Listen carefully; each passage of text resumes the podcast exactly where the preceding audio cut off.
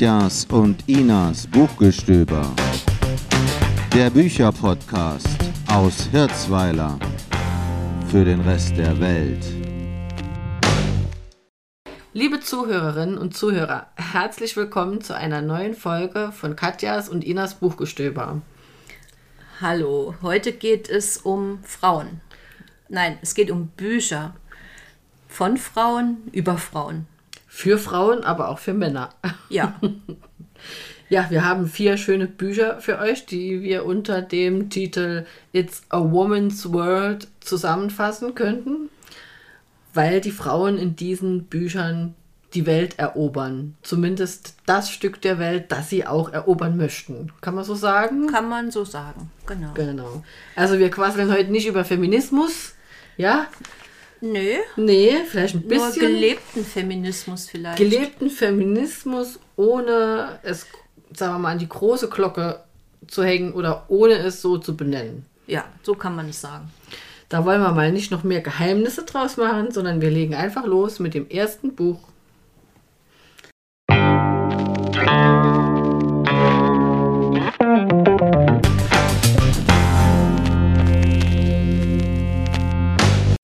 Das erste Buch, das habe ich zu Weihnachten geschenkt bekommen. Liebe Grüße nach Berlin.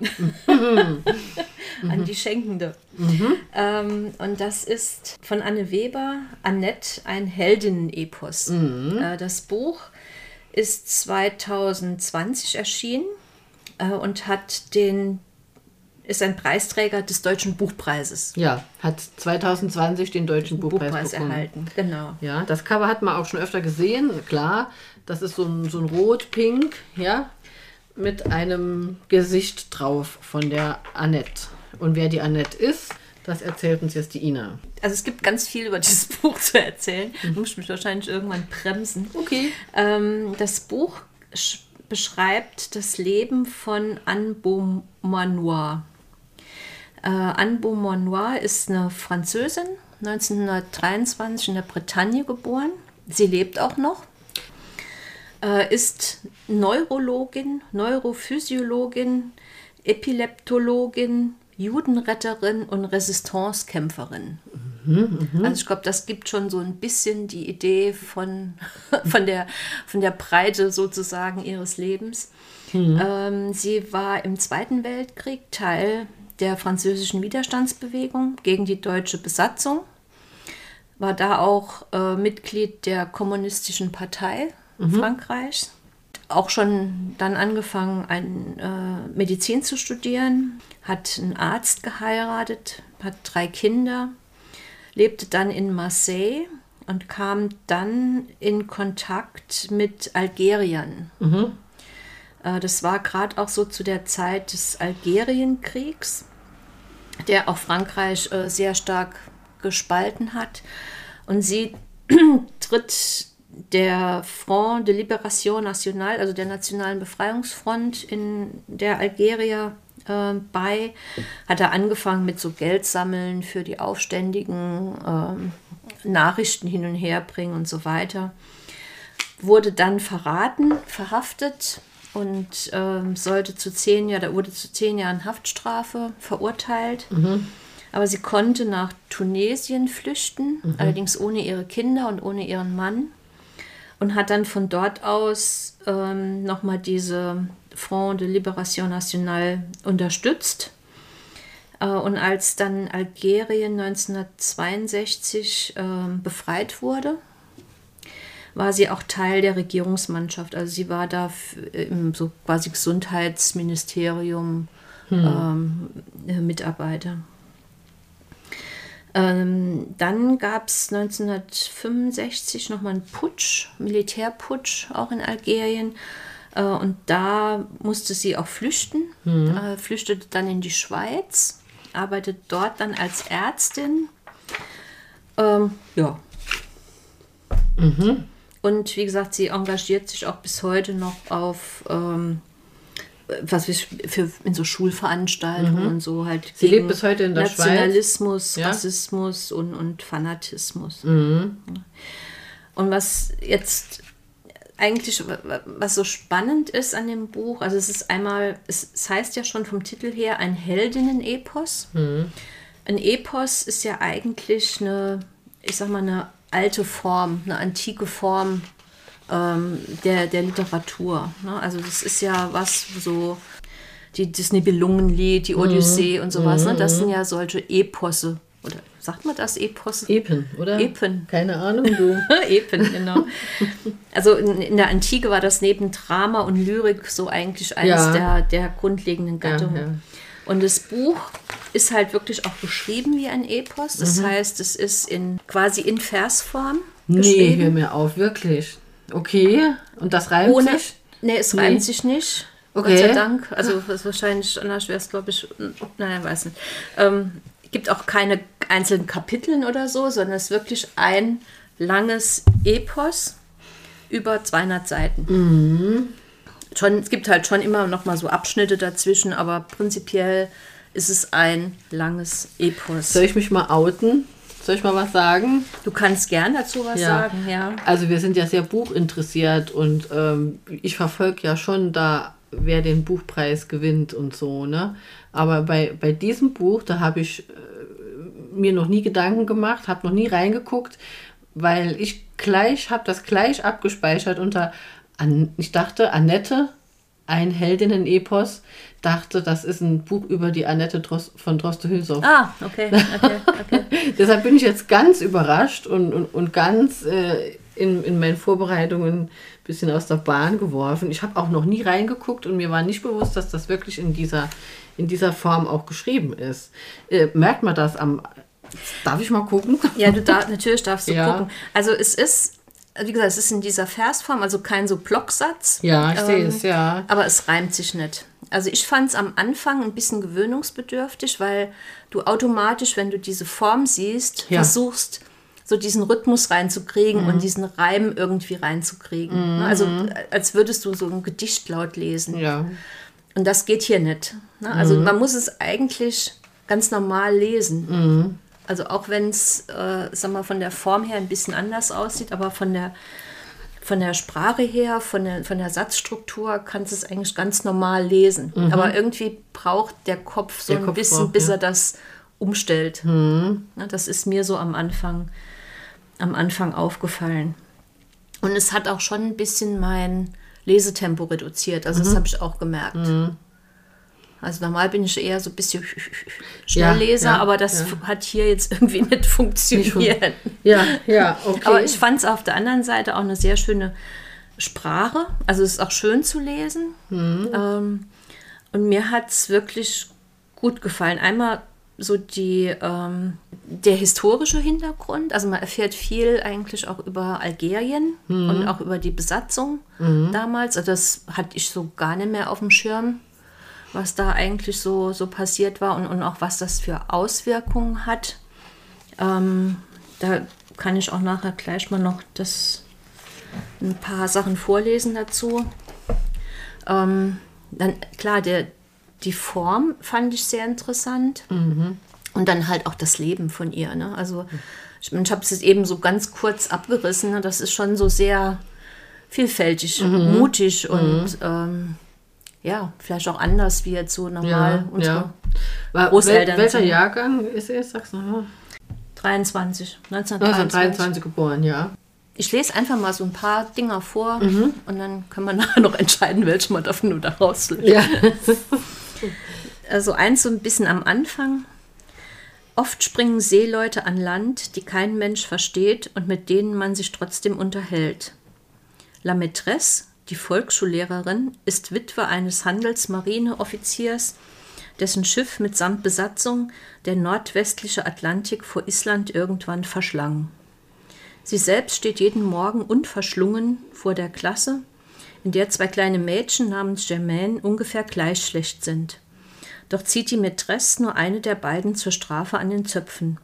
Welche davon mag wohl die Bürgermeisterstochter sein? Dass Annette früh einen Sinn für Ungerechtigkeit bekommt, ist unter anderem dem entscheidenden Einfluss dieser ersten Lehrerin zu verdanken. Mhm. Dann ist sie irgendwann das erste Mal 1954, das erste Mal in Algerien. allerdings dort noch zu, zu Besuch bei, Mhm. bei Freunden. Äh, die Freunde ahnen nichts von den Ereignissen, die Annette kommen spürt und die gewiss schon länger in der Luft liegen. Doch ist die Luft so dick von Feigen, von Geranien und von Orangenblütendüften, dass sie denjenigen, die nichts anderes riechen wollen, die aufkeimende Revolution überdeckt. Und kann man's wissen, wie viel Zeit, Elend, Erniedrigung, Unterdrückung Menschen brauchen, bis sie es gar nicht mehr ertragen? Gerade so die, die, die Situation, dass es jetzt, sage ich mal, ausgerechnet auch Frankreich ist, die, die äh, da in Algerien als Kolonialmacht herrschen. Ähm, die Menschen sind und bleiben frei und gleich an Rechten. Ist das nicht eine alte französische Erfindung? Unter den Kindern, die diesen Grundsatz in der Schule lernen, gibt es auch einige algerische. Und diese wundern sich dann irgendwann, was, de, was das denn für ein Grundsatz sei, auf den das Land Gott weiß, wie stolz ist, ohne dass man im geringsten auf ihn bauen kann. Also das, das ist auch noch so ein, so ein anderer Aspekt, dass sie teilweise, ähm, ich sag mal auch, klar, sie unterstützt diese Revolution, äh, sie ist eigentlich da auch voll dahinter, aber sie unterstützt, ich sag mal, das Prinzip. Ne? Sie, in, sie unterstützt eigentlich das Prinzip von Gleichheit, Gerechtigkeit, Mhm, Menschlichkeit und so weiter. Aber sie, ähm, da ist ja nicht alles Gold. Ne? Nur weil es jetzt eine Revolution ist gegen Mhm. ein, eine Kolonialmacht, ist das ja nicht unbedingt. Ähm, Haben sie nicht recht. haben ja. die nicht immer recht und haben die auch nicht immer, nutzen die auch nicht immer die richtigen Mittel. Mhm, Ne, Also da gibt es dann auch viel so Situationen, ähm, wo das so ein bisschen dann im Nachhinein dann auch nochmal so klar wird oder korrigiert wird. Ne? So der, der, der, ähm, was ist jetzt eigentlich wirklich der, der Sinn und Zweck und, und tut sie da wirklich was Gutes? Ne? Also ich meine, in dem Moment ist sie schon davon überzeugt, aber jetzt so im Rückblick ähm, mit ein bisschen Abstand ist das wirklich, war das jetzt immer alles das Gute, ne? weil ähm, gibt ja irgendwie so einen Spruch, die Kinder, die, die Revolution frisst ihre Kinder. Ne? ja, so, ja, ja. wenn irgendwann wird sie ja ach, bedroht und muss auch aus Algerien nochmal rausfliehen. Mhm. Ähm, wie gesagt, das Ganze schlägt dann irgendwann in diese Militärdiktatur über und so. Das Mhm. ist halt, es ist ja mit Sicherheit nicht das, was sie ursprünglich wollte. Ne? Ja. Sie wollte ja den Leuten helfen. Ja, ja. Also ich kann das Buch empfehlen. Wie gesagt, es ist wirklich mal was anderes, ist von der Form was anderes, ist auch einfach vom, vom Thema her, denke ich, nicht sowas, wo man täglich eigentlich liest. Ähm, aber ich fand es spannend. Ähm, Horizont erweiternd. Horizont, oh ja, das ist ein schönes Wort. Horizont erweiternd, ja. Horizont erweitern. Und wie gesagt, es ist auch gerade knapp über 200 Seiten. Ja, ähm, kann man dann, nachdem man dann vielleicht so diesen Anfangswiderstand etwas besiegt hat, ähm, ja. kann man das sehr Buchpreis, schön lesen. Buchpreis, deutsche Buchpreisträgerbücher sind immer eine Herausforderung. So muss man das schon sagen, ne? Es ist, denke ich, auch ein Experiment. Ne? Ein also so Experiment, Mhm. nochmal so ein, ein Epos zu schreiben. Ähm, aber ja, Was gibt's find's über die-. Was gibt es über die äh, Autorin zu sagen? Wie kam die jetzt ausgerechnet auf diese ähm, Person? Also, ja, die. Die hat es irgendwie, hat die irgendwann mal kennengelernt. Mhm. Also die, äh, die Anne Weber hat die Anne Beaumont kennengelernt. Mhm. War dann halt auch schon fasziniert von ihrer Geschichte und Mhm. äh, hat da auch verschiedene äh, Termine oder haben sich getroffen Mhm. und dann über ihr Leben geplaudert. Die Anne Weber ist 1964 in Offenbach geboren. Die, sie ging direkt nach dem Abitur nach Paris, hat dort studiert, also französische Literatur und Komparatistik.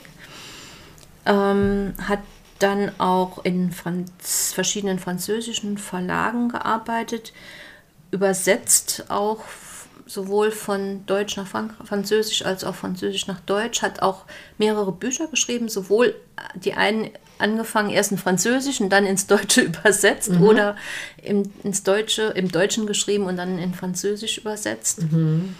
Das ist von Anne Weber, Annette, ein Heldinnen-Epos.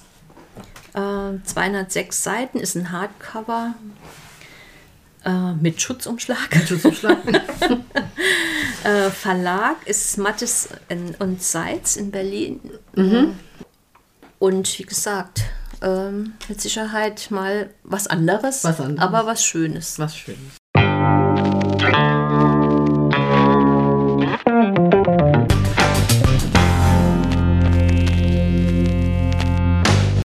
Als zweites Buch habe ich euch was Besonderes mitgebracht. Also für mich persönlich auf jeden Fall was Besonderes, weil es meine erste Graphic Novel ist, die ich wirklich auch so richtig aus mir selbst raus gekauft habe. Und nicht vorgeschlagen von mir, guck doch mal rein. Ja, ähm, wir bleiben in Frankreich beziehungsweise in, in, in äh, Belgien. Kommt drauf an, wie man das betrachtet. Das Buch heißt Anaïs Nin sur la mer des Mésanges. Das heißt auf Deutsch übersetzt Anaïs Nin im Meer der Lügen. Also du hast uns ein französisches Buch mitgebracht. Ja, ein französisches Buch. Allerdings die, die, Auto, also die Autorin und Illustratorin äh, ist auch eine, ist eine Schweizerin äh, und lebt in Brüssel. Ja? Also nicht nur Frankreich, sondern wir bewegen uns im französischsprachigen Raum im Gesamten. Ja? Ähm, das Buch habe ich deshalb auf Französisch mitgebracht, weil es in dem Jahr, also letztes Jahr, nur auf Französisch gab. Ich habe da irgendwo eine Werbung gesehen dafür und ich musste das haben. Ähm, und jetzt, äh, heute, wenn wir den Podcast senden, gibt es auch schon auf Deutsch. Also am Da werden 26. viele Januar. sehr froh sein, dass Ja. sie das nicht auf Französisch lesen müssen. Am 26. Januar 2022 erscheint in deutscher Sprache äh, das Buch Anais Nin im Meer der Lügen. So, ähm, ich habe jetzt hier ein bisschen überlegt, äh, das Buch hat ja eine Autorin und eine Illustratorin. Das ist die Leonie Bischoff.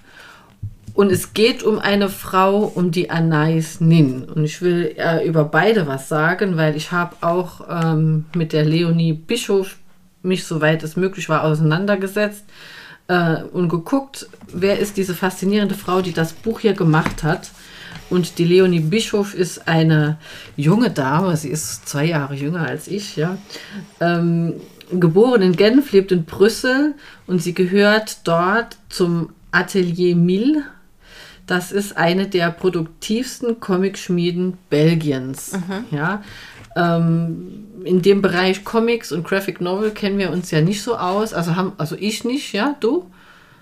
Also ich weiß, dass gerade eigentlich die Franzosen, gut, da würde ich jetzt mal die, die Belgier quasi mit. Mhm. Oh, weh, oh, oh, ja, ja, ja, ja, so ein bisschen mitnehmen, ähm, dass die da eine ganz andere Kultur haben, was Ja, Comics genau, und Graphic genau. Novel angeht, als, als in Deutschland. Ja, wir hatten auch schon mal so einen so einen, äh, Comic, ähm, eigentlich einen afrikanischen Comic, der war aber auch im, im Original in, in französischer Sprache, ja. Also, und diese Leonie Bischof ist eine, eine sehr umtriebige junge Dame. Es gab zum Beispiel über dieses Buch hier, also ihr werdet es in den Shownotes sehen und wenn man sich das Buch äh, noch näher anschaut, die Illustrationen sind, also mir gefallen sie sehr gut, sie sind so, so verträumt, so so zart. Ne? Gab es vor kurzem auch eine Ausstellung. Also es gab eine Kunstausstellung mit, mit ihren Bildern aus, dem, aus, aus diesem Buch hier. Ja? Ähm, sie hat auch, äh, habe ich zufällig gesehen, letztes Jahr noch ein äh, Graphic Novel rausgebracht. Äh, und zwar mit dem Namen Fjellbacka von Camilla Leckberg. Wir hatten Ja, vor Camilla kurzem, Leckberg hatten ja, wir doch schon mal wir Krimi, hatten ne? äh, von der Camilla Leckberg einen Krimi, genau, der hieß Eisprinzessin. Und dieser Roman äh, oder dieser Krimi ist auch in dieser Graphic Novel Fjellbacka enthalten. Also da sind drei Krimis in einem Band als Graphic Novel. Ah, okay. Einziger Haken. Es letztes ist Jahr, letztes Jahr äh, in Französisch Okay, erschienen. okay. Ja, also wenn es dann um Krimi geht, werde, glaube ich, auch ich warten, bis es in Deutsch rauskommt. Aber das sind so richtige Leckerbissen. Also ja. Und es ist ja doch auch ein, ein richtig dickes, also Es ist ein für, richtig- einen Comic ist das richtig dick. Es ne? ist ein richtig dickes Buch. Es hat 190 Seiten. Es Und ist auch ein großes Format. ein großes Format in A4. Es ist im Castermann Verlag erschienen. Und äh, die Übersetzerin, die es dann jetzt letztlich ins Deutsche übersetzt hat, das ist die Desiree Schneider.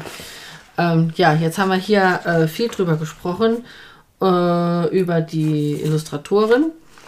Und es geht um die Anais Nin, ja? Wer ist die Anais Nin? Die Anais Nin ist eine, ähm, Schriftstellerin, die vor allem äh, im französischsprachigen Raum auch bekannt geworden ist. Sie war eigentlich die Tochter eines kubanisch-spanischen Komponisten und einer Dänin, Okay. die französische und kubanische Vorfahren hatte. Ja? Die Familie hat in Brüssel gewohnt und in Arcachon und äh, später auch in Barcelona und New York. Ähm, erst später hat sich, äh, hat sich die Anais Nin dann quasi äh, in Paris fest installiert und war dann, also man kann schon sagen, eine französische Schriftstellerin, aber halt mit vielen verschiedenen kulturellen Einflüssen. Ähm, Sie ist äh, in meinen Augen eine recht schillernde Persönlichkeit, wer sie vielleicht schon mal irgendwo gesehen hat in einem Interview. Also sie ist auf jeden Fall eine, eine, eine sehr feine äh, weibliche Person, also die auch, ähm, sagen wir mal, sehr, sehr gut aussah, fand ich jetzt. Also wenn lebt- hier, nee, die lebt nicht die mehr. lebt nicht mehr, nee. Also wenn man über, über äh, das sage ich jetzt deshalb, weil in dem nächsten Buch, das ich vorstelle, geht es nicht so sehr um gutes Aussehen. ja, und ähm, eigentlich ist sie sehr bekannt in erster Linie für ihre ähm, erotischen Tagebücher oder ihre Tagebücher, die sehr viel Erotik auch enthalten äh, und ihre Romane. Sie ist äh, eigentlich die erste Literatin, die dieses Thema so ausführlich dargestellt hat. Also sie hat einen richtigen, sagen wir mal, Befreiungsschlag geleistet für alle Schriftstellerinnen, die nach ihr kamen. Wann ist sie nochmal geboren? Sie ist geboren 1903, hat gelebt bis 1977. Ah ja, okay. Ja, so. Ähm, sie war ähm, eine Frau, die, für die, die die Leidenschaft sehr wichtig war. Das kommt auch in diesem Buch ähm, sehr gut rüber. Sie war verheiratet, hatte aber auch einen Geliebten, einen ziemlich bekannten, das war der, der Henry Miller. Oh, ja, okay. Ja. Ja, und in, in dieser Graphic Novel geht es einfach um, um ihre Geschichte, ja, wie sie sich von einer, einer sehr beschützten, sehr traditionellen Existenz rausgearbeitet hat, quasi zu einer Frau, die sagt, ich will Romane schreiben, ich will mein, mein Leben leben, ich habe auch das Recht, meine äh, Fantasien aufzuschreiben, ja. Äh, Ich muss nicht in den engen Konventionen leben, die hier irgendwie für mich vorgesehen sind.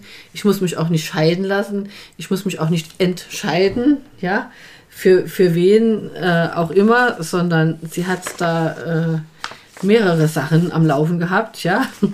Und all diese Dinge hat sie in, in sehr schönen Romanen später oder auch in Erzählungen ähm, dargestellt, die vielleicht schon der ein oder andere kennt. Also ein ganz bekanntes Buch von ihr heißt Das Delta der Venus. Das sind Erzählungen und das sind auch Bücher, die, die es ja wirklich schon lange gibt, von 1977 an. Und ähm, ich weiß, dass viele Leute diese Bücher gerne lesen, ohne viel darüber zu reden. das weiß ich. Weil sie, sind, das die, die Bücher, die andersrum im Buchregal ja, stehen? ja, ja, genau, das, genau. Sie sind, also ihre, ihre Schriften sind wirklich sehr pikant und noch pikanter. Also aus psychologischer Perspektive sind ihre Tagebücher, weil dort vermischt sich das alles, also Fiktion, Realität, äh, die Affären, die Ehe, ihre, ihre Ideen, was, was, was sie machen möchte, was sie macht. Also das ist äh, wirklich auch immer sehr explizit und sehr ehrlich und ist so ein, so ein so ein Beispiel dafür, wie sich weibliche Sehnsüchte so, so ausprägen können. Ja, sie hat auch viel gemacht mit Psychoanalyse. Sie ist selber dann, hat mehrere Analysen äh, hinter sich gebracht, weil sie wollte das immer ergründen, warum sie so ist. Und man muss sagen, dass es da auch Gründe wohl gab. Ähm, die auch in dieser biografischen Graphic Novel dargestellt sind. Also ihr Leben war nicht, ist jetzt nicht immer hier irgendwie Flower Power und schön, ja, sondern sie geht durch die Tiefen und durch die Höhen all dieser Leidenschaften, die, die man sich da mhm. so vorstellen kann. Ja, merkt ihr, dass, dass ich da ein Fan von bin? Ja, ja, ja das merkt man. ja, ja, genau. Also sowohl von diesem Buch als, als auch von, von, von der Frau. Von der Frau an sich, genau. Weil sie wirklich, also wenn es keine Vorreiterinnen in gewissen Bereichen gäbe, dann, dann wäre heute auch alles noch ein bisschen enger, wie mhm. es sowieso vielleicht manchmal schon ist. Ne?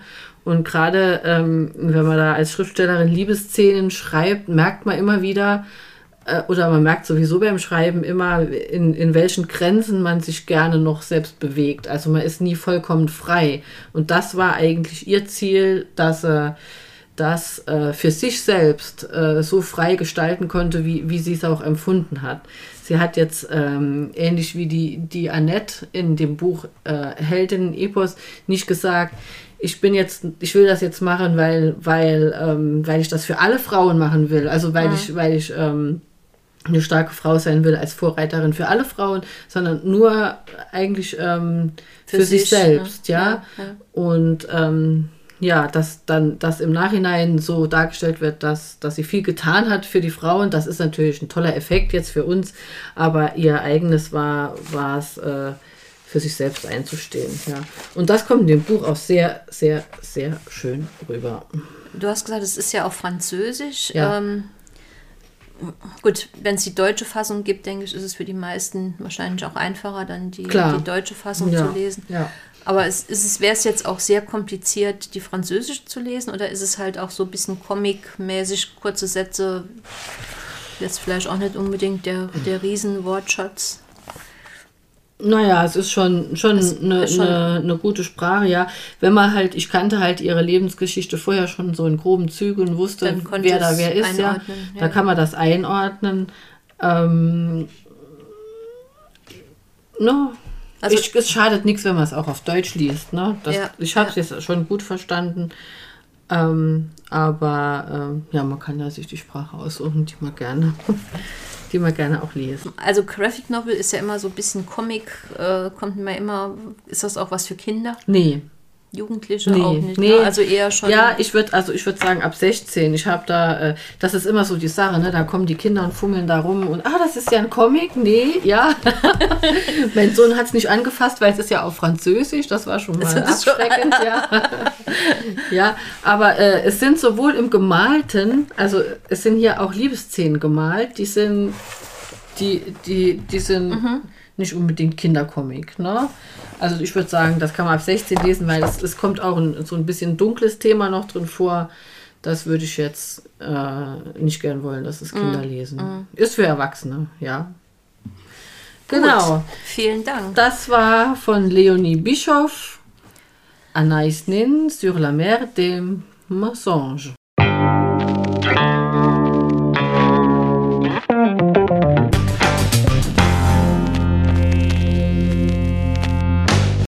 So, das dritte Buch spielt jetzt endlich mal nochmal in Deutschland. Das dritte Buch spielt in Deutschland, nix Frankreich. Nee. Nix Frankreich, nix Frankreich. Eine deutsche Autorin? Eine deutsche Autorin. Ja. Ein deutsches Buch. Und zwar ist das äh, von der Christine Treves, Freiflug. Mhm. Es erschien 2021 im Dumont Buchverlag, ein gebundenes Buch, Hardcover mit Lesebändchen. Mit Lesebändchen. Da ist es wieder. Und knapp 340 Seiten. Mhm. Wir sind heute ziemlich aktuell, ne? Also die Bücher ja. bis jetzt sind, ja. sind nicht, noch nicht alt, ne? Sind noch nicht sehr alt. Ja. ja. Worum geht's? Worum geht's? Das Buch ähm, basiert auf einer wahren Geschichte. Und zwar geht es um eine Frau, Rita Mayburg. Ähm, die gab es wirklich. Mhm. Die wurde 1952 in Bonn geboren und sie wollte 1976 bei der Lufthansa als Pilotin eingestellt werden. Mhm. Und die Lufthansa hat ihre Bewerbung abgelehnt mit der Begründung, dass sie eine Frau ist. Also bis dahin gab es keinerlei Frauen äh, in der, also als Piloten bei der Lufthansa. Ne? Nur die, die, äh, die Stewardessen. Stewardessen genau. Mhm. Ähm, und daraufhin hat die Rita eine Klage angestrengt gegen die Lufthansa und Bundesrepublik Deutschland als mhm. Mitbesitzer mhm. der Lufthansa. Und äh, sie hatte auch eine Anwältin an ihrer Seite natürlich, ne? was aber damals auch noch nicht, ja. auch noch nicht äh, selbstverständlich okay. war. Ne? Ja. Ähm, also klar, in dem Buch ist es so ein bisschen vermischt, Realität und Fiktion. Mhm. Also diese Rita, also die, diese Pilotin gab es wirklich. Diese Katharina, also die Anwältin, ist erfunden. Ähm, und das Buch spielt halt in den 70er Jahren, so zwischen 74 und 77. Und es beschreibt die Geschichte von den beiden Frauen, die halt einmal die Rita, die, die als Pilotin arbeiten will, und die Katharina, die sich dann als Anwältin auch selbstständig macht.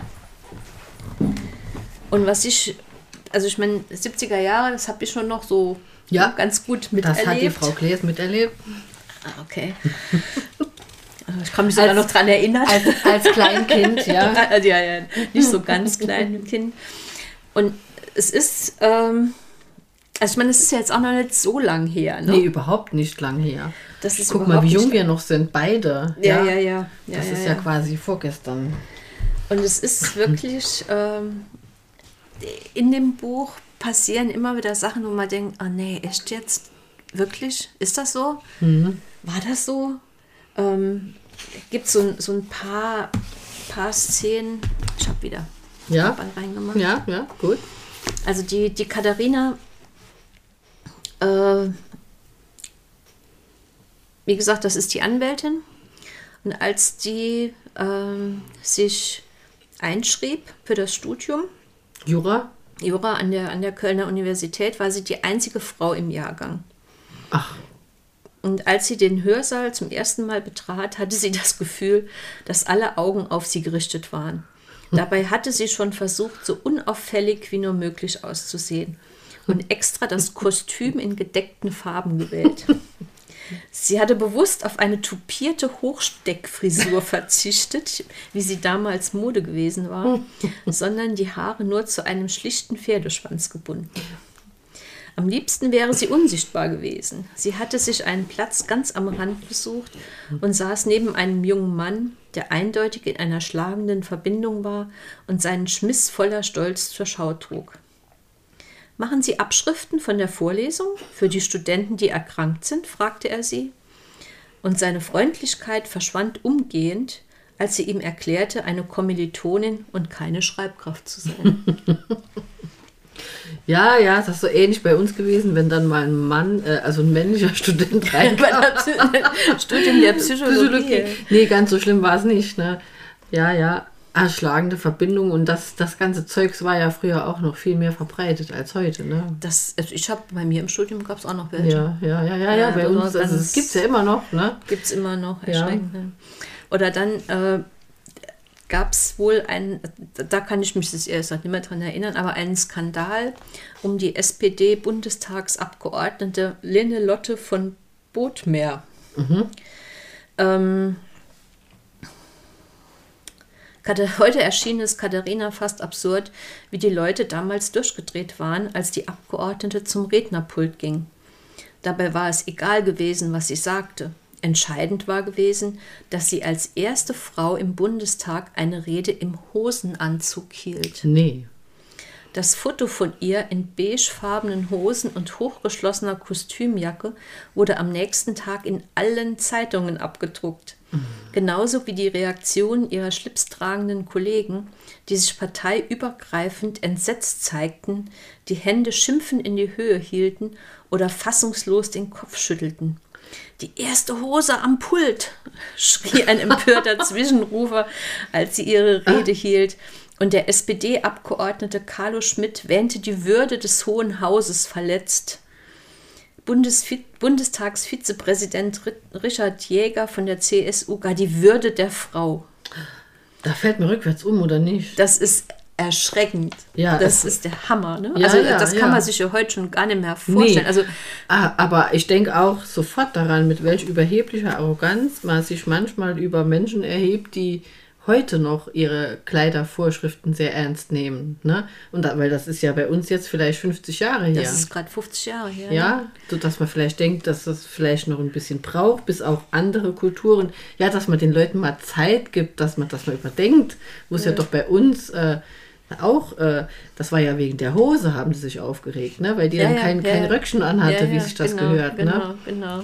Eieieiei. Nee, also das habe ich nicht mehr miterlebt auch, ja. Nee. Oder dann ist so, so ein ganz, also es sind so Teil, kommen immer wieder so, so kleine ja. Sachen hoch, wo ich denke, ja, genau. ich weiß nicht, wer sich noch erinnert an die Reklame von Palmotiv Geschirrspülmittel. Mhm, Palmolive, ja. Sie baden gerade ihre Hände Ja, darin. ja, ja, ja, ja, das, das, das kenne ich noch, ja, ja, ja. Genau, und da geht es jetzt gerade drum, äh, die, ja. die Katharina, die Anwältin, kommt da jetzt gerade, äh, da vertritt da ein Fotomodell, das dann mhm. gerade quasi die Hand, mhm. äh, das Shooting macht für die, für die Palmolive-Werbung. Mhm, mhm. ähm, ja, das ist, also... Verrückt. Es ist erschreckend, also wenn man gerade so denkt, boah, das ist wirklich noch nicht so lange her. Äh, wir ruhen, ich will jetzt nicht sagen, wir ruhen uns auf, auf ähm, Errungenschaften aus, die wirklich noch sehr jung sehr sind. Sehr frisch sind. Also ich, weißt du, was ich für einen Spruch jetzt nochmal gehört habe, gerade die Tage, also es ging irgendwie drum, dass man, äh, ja, wenn du Kinder hast und bist irgendwo, ja, mit der mhm. Familie, die Mamas müssen mit den Kindern früher nach Hause und die Männer dürfen noch bleiben. Diesen Spruch, den habe ich vor drei Tagen gehört. Ist das nicht äh, irgendwie auch immer noch erstaunlich? Ja, dass das so verallgemeinernd immer noch. Äh, also ich war ganz baff und irgendwie auch ganz, also sprachlos, sprachlos und äh, konnte einfach nichts mehr sagen, weil äh, man will ja auch nicht immer ein Fass aufmachen. Ne? Aber man muss sich das wirklich klar machen, wie du sagst, dass, dass äh, vor, vor so kurzer Zeit es viele Dinge einfach noch für uns Frauen noch nicht gab. Ja, und ja. trotzdem sind wir immer noch nicht weit genug. Ne? Also das, obwohl es jetzt, ich sag mal, schon erhebliche Fortschritte sind ja. im Vergleich ja, zu vor 50 Jahren. Ja. Aber ähm, denke ich, sind wir da immer noch nicht, nicht weit genug. Nee, du bist ja auch in so einem Bereich, wo immer noch eigentlich eher angenommen wird. Da, äh, bei dir war es doch im Studium auch noch so, dass da vorwiegend Männer waren, ja? Ja, ja weil die Frauen im Kopf ja nicht so strukturiert sind, dass sie überhaupt durchblicken könnten, was Informatik überhaupt ist. Ne? Also bist ja eine der wenigen, die das, die, die, das kann, ne? So. Ja, ja, ja. ja. Ich, also ich kenne viele Frauen, die das können, aber ja, ja, ja. ich meine, da ist auch immer noch so, es gibt ganz viele ähm, Meetings, wo ich die einzige Frau bin. Mhm. Also das, aber da hab, also gut, bin ich inzwischen gewöhnt. Mhm. Aber ich meine, äh, was dann halt auch ganz spannend ist, dann so die Argumentation jetzt der, der Gegenseite, also der Lufthansa, warum sie jetzt mhm. die Rita nicht einstellen können.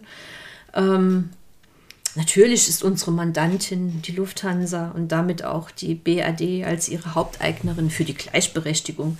Wer könnte dagegen sein? Doch niemand wird bestreiten, dass die Umsetzung immens schwierig ist. Mhm. Gleichberechtigung, das sagt sich so leicht. Was, was ist mit den naturgegebenen Unterschieden zwischen Männern und Frauen? Niemand wird bestreiten, dass Männer kräftiger sind, mhm. dass ihre Gehirnhälften anders ticken, mhm. sie logischer denken und dass ihr mathematisches und physikalisches Verständnis ausgeprägter da ist als wir's. das der Frauen. Ja. Mhm. Außerdem ist es Passagieren und Kollegen nicht zumutbar, mit einer Frau im Cockpit zu fliegen, die ihre Periode hat. Nee. In dieser Zeit ist eine Frau nicht fähig, sich zu konzentrieren. Bauch- und Rückenschmerzen beeinträchtigen ihre Leistungsfähigkeit zusätzlich. Ja. Das sind medizinische Fakten, die niemand bestreiten kann. So ist nur mal die Natur. Reine Biologie, die man nicht wegdiskutieren kann. Oder? Das ja, ist schon. Unglaublich, unglaublich, unglaublich.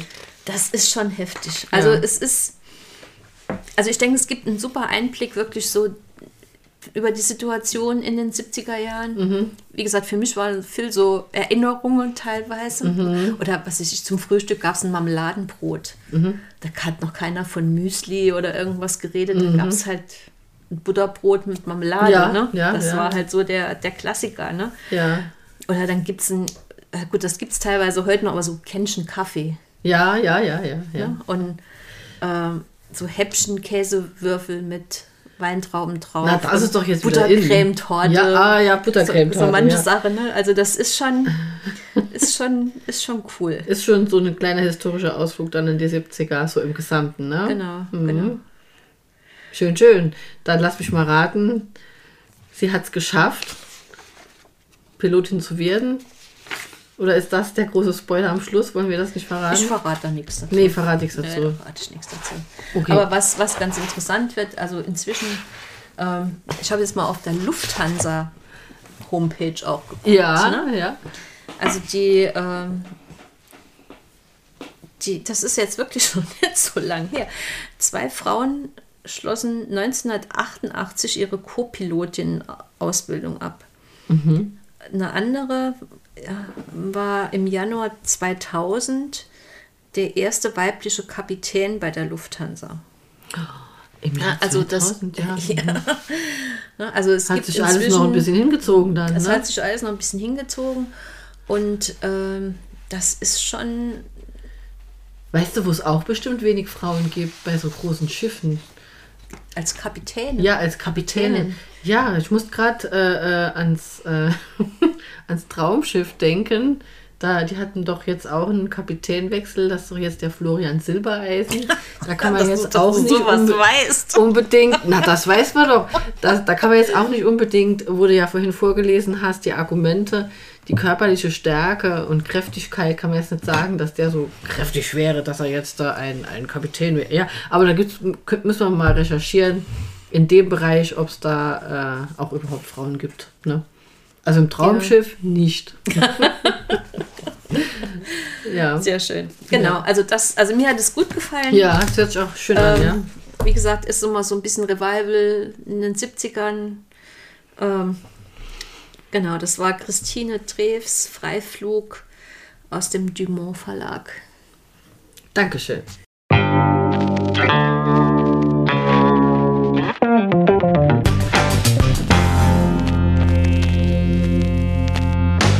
Das letzte Buch sieht toll aus. Das letzte Katja, Buch was hast du aus. uns da mitgebracht? Ja, ähm, das Buch heißt Die Schlange von Essex von Sarah Perry, ist im Eichborn Verlag erschienen.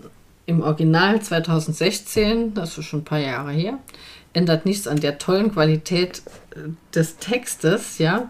Also zum Cover, ihr werdet es ja sehen auf den Shownotes, das ist ein wirklich krasses, florales Muster.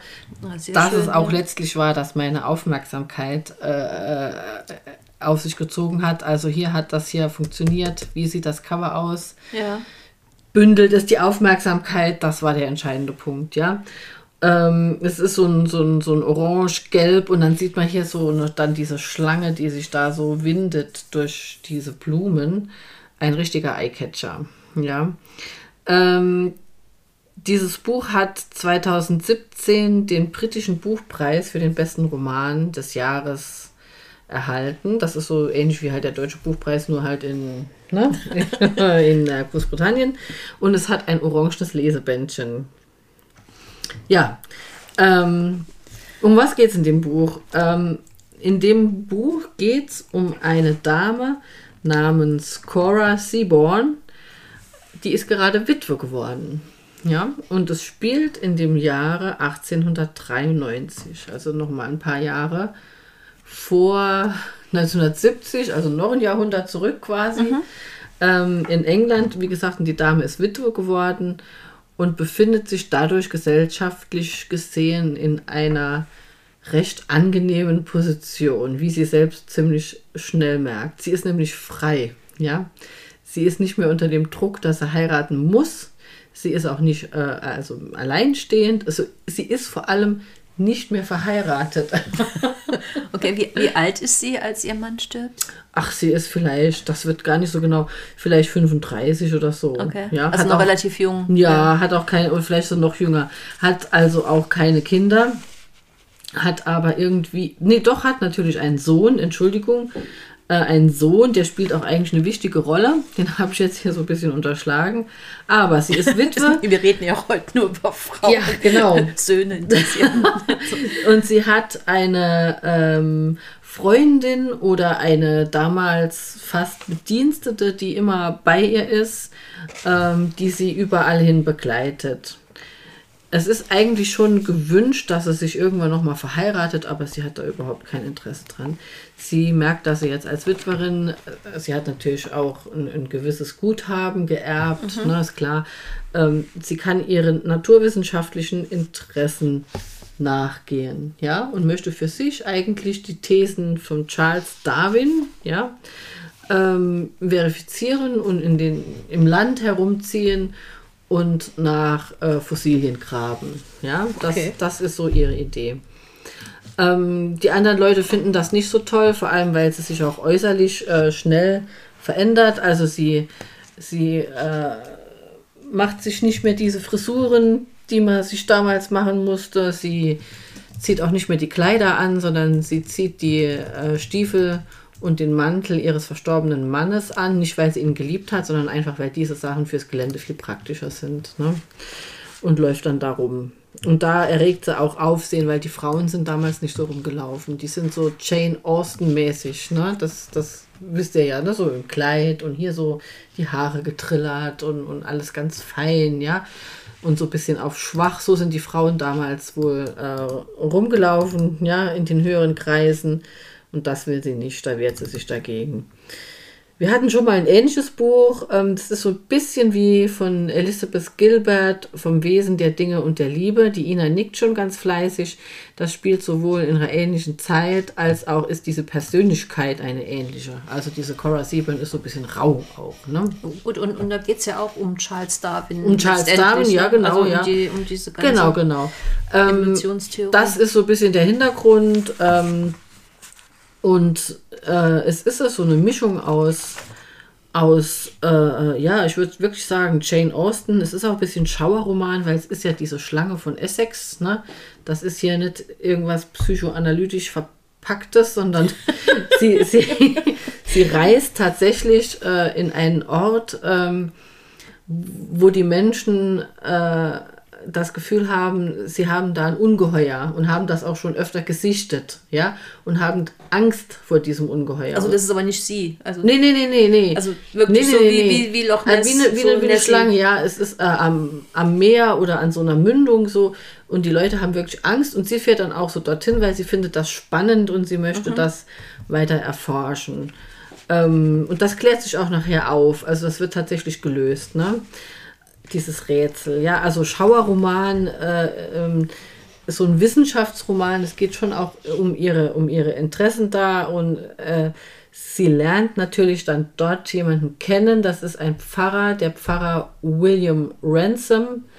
Ähm, das ist ein äh, ein Pfarrer, der, der, der verheiratet ist, also so ein, so ein, so ein anglikanischer, ne? also kein katholischer, sondern der hat Familie, ja. Gut, und, ja, spielt ja in England. Ja, genau. Und um dieses und, und um diese, diese Liebe oder um diese Bindung geht es auch, wobei das ist überhaupt nicht, da geht es nicht um Kitsch und dass sie sich irgendwie küssen in irgendwelchen Dünen, sondern es geht so vor allem auch so um die intellektuelle Auseinandersetzung, die sie daraus ziehen, ja.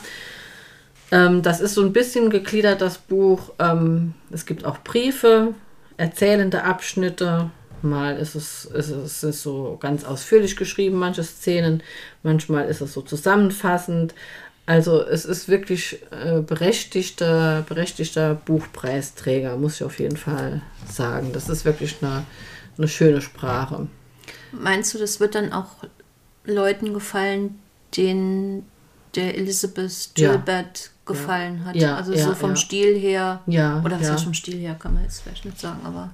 Ja, so für, doch von der Art her und vom Stil her auch. Also das ist ähnlich, das ist, ist für mich sowas, etwas, das alle Sinne reizt. Ne? Mhm. Also es ist, mir gefällt es unheimlich gut, weil, weil diese Naturwissenschaft drin ist, weil diese Romanze drin ist, weil es auch noch einen Handlungsstrang gibt, der sich geschichtlich da irgendwie mit dem, Siedlungsbau in London beschäftigt, wo es dann um ihre Freunde geht, was die so machen. Mhm. Und die Persönlichkeiten sind alle äh, sehr gut beschrieben.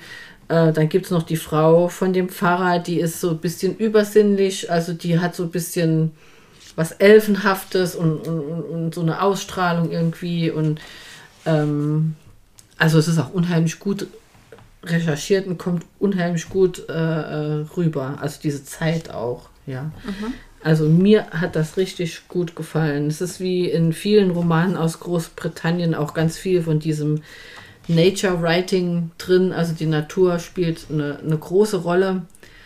Und diese Romanze zwischen den beiden, die eigentlich nie ausgelebt wird, die ist mit, also finde ich, mit sehr ungewöhnlichen Worten und, und sehr ungewöhnlichen Metaphern, die einem, also mir richtig ans Herz gegangen sind, auch so, so dargestellt, ne? So, so vom Stil her Jane Austen, aber irgendwie sprachlich ganz, ganz toll gemacht.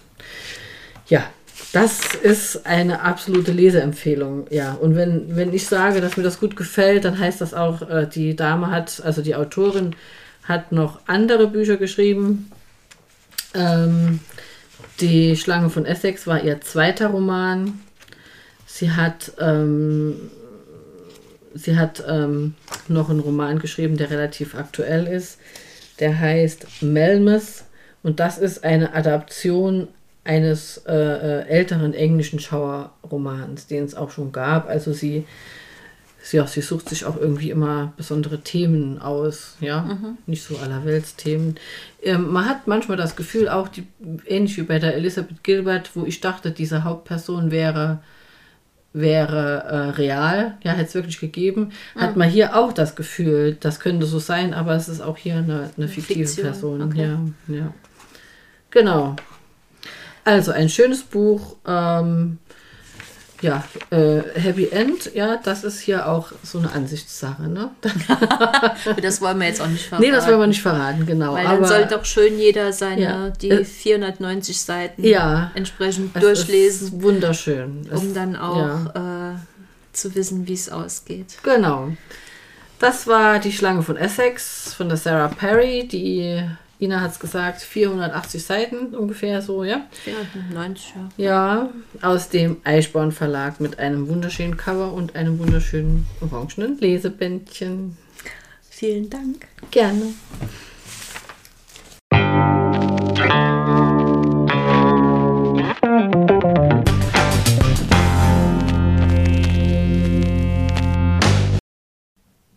Das war unsere heutige Folge von Katjas und Inas Buchstöber. It's a Women's World. Ich hoffe, wir konnten euch ein bisschen inspirieren. Ähm, genau, euer Leben selbst auch in die Hand zu nehmen und äh, als Frau hier, ja, immer, vor, immer vorwärts zu gehen. immer vorwärts gehen, das hört sich gut an. Ja. Und natürlich auch viele Bücher lesen. Genau, und passt auf euch auf, ja. Wir sind geboostert, ich hoffe, ihr auch. Ich hoffe, dass die äh, Corona-Zeit hier uns auch keinen Strich durch die Leipziger Buchmesse macht, weil dort wollen wir hinfahren. Haben wir das schon erzählt? Nein. Nee, jetzt haben wir es erzählt. Vielleicht erzählen wir das nächste Mal noch ein bisschen mehr dazu, ne? Super. okay. Fertig. Und tschüss. Und tschüss.